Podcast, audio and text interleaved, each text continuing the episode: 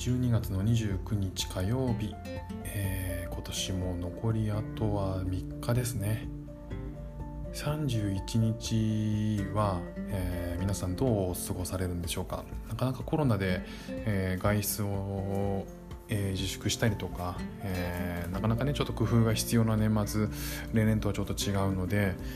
えまあいつものような感じにはならないと思うんですけれども、え今日はそんなに寒くないです。か東京は今12度かな、えまあこれまでに比べるとちょっと暖かいようなんですけれどもまた年末年始にかけて、えー、すごく寒くなるということなので、えー、どうかお体にはね気をつけてお過ごしください。31日はシンガポールは1時間時差が1時間なので、えー、年越しの時間がちょうどこちらで夜の11時なんですよね。あの僕毎年えー、年越しって NHK の「行く年来る年」見てたんですよね、まあ、それまでの時間帯は「紅白」見たり楽器の使い見たり、えー、格闘技見たりザッピングをしながら、えー、テレビを見て過ごすっていうことが割とこれまで多かったのあ多かったのでやっぱり今年もシンガポールでね、えー、一応日本のテレビが見られる、えー、環境を整えてあるのでえー、行く年来る年見たいなと思っております。行く年来る年を見ないとなかなか年が越せないなと年を越した気がしないなというのが、えー、僕の年越しですね、えー、今日お話しするのはですね、えー、年末年始で、えー、皆さんあの映画館とかって行かれるんでしょうか？えー、今年のね大ヒット作「鬼滅の刃」がね、えー、先日あれでしたっけ「えーと、千と千尋の興行成績を超えたんでしたっけ、えー、ここシンガポールでもですね「鬼滅の刃」っていうのは上映されておりまして日本と上映破壊しはほぼ変わらないのかなあのやっぱりねこっちでもすごく人気なんだと思います、えー、シンガポール内で13カ所の映画館で上映されているようなんですけれども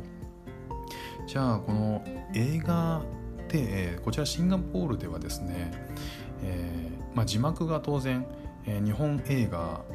なんで音声は日本語です。で字幕ってどうなるのかなっていう話なんですけど、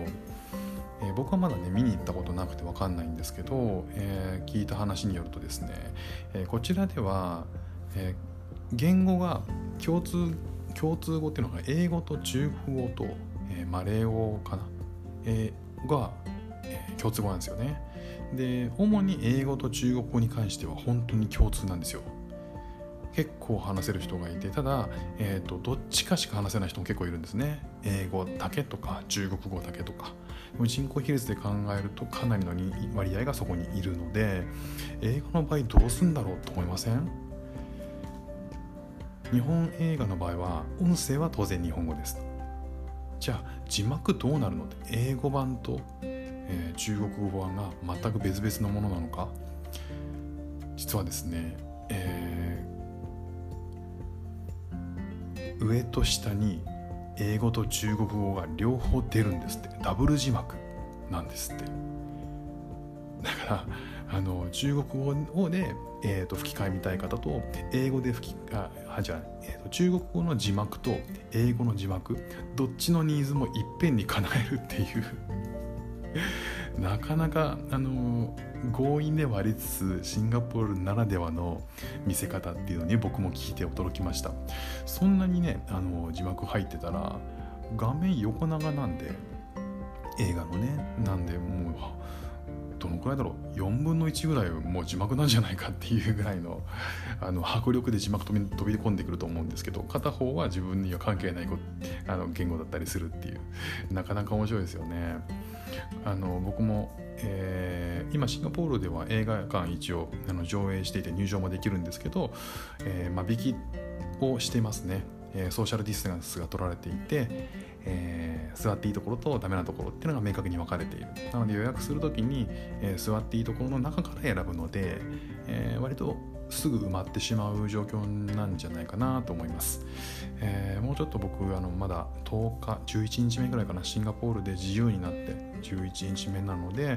えー、もうちょっと余裕が出てきて子どもたちも幼稚園に行くようになったら、えー、またあの、まあ、改めて映画館とかにも足を運んでみたいなと思っております。えー、じゃあ今日はね、えー、29日ということで、えー、残りね、えー、と2日となってまいりましたけれども、えー、コロナでなかなかね、え、外出が厳しかったりとか、え、例年通り行かない中だと思うんですけど、まあ、いろいろ工夫をしながら、え、楽しく1年を終えたらいいなと思っておりますので、え、皆さんも、え、楽しんでお過ごしください。それでは今日も聴いていただいてありがとうございました。では。